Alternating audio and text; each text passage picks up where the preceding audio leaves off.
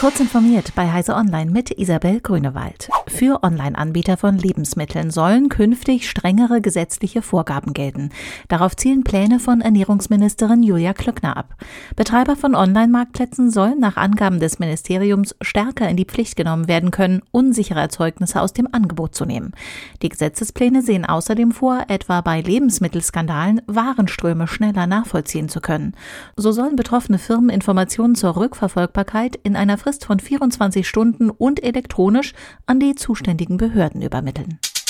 Google hat die neue Version seines Browsers herausgebracht. Chrome 86 ist für alle Betriebssysteme mobil und am Desktop ab sofort verfügbar.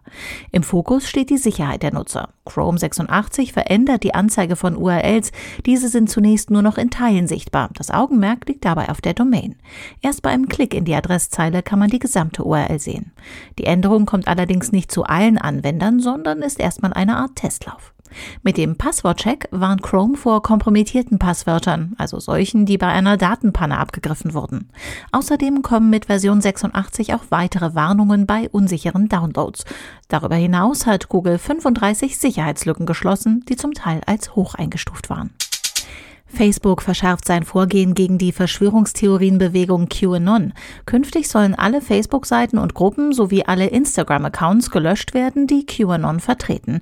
Mitte August hatte Facebook zunächst angekündigt, gegen QAnon-Anhänger vorzugehen, sofern sie Gewalt androhen oder sich darüber unterhalten.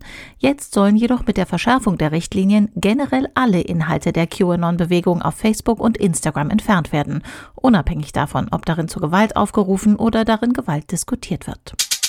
Als zusätzliches Angebot für Patienten gehen schrittweise Gesundheits-Apps auf Kassenkosten an den Start. Die ersten beiden Anwendungen sind jetzt in einem neuen Verzeichnis erstattungsfähiger Angebote aufgeführt. Es handelt sich um eine App für eine Tinnitus-Therapie und eine Anwendung, die Patienten mit Angststörungen unterstützen soll. Weitere Angebote sollen folgen. Diese und weitere aktuelle Nachrichten finden Sie ausführlich auf heise.de.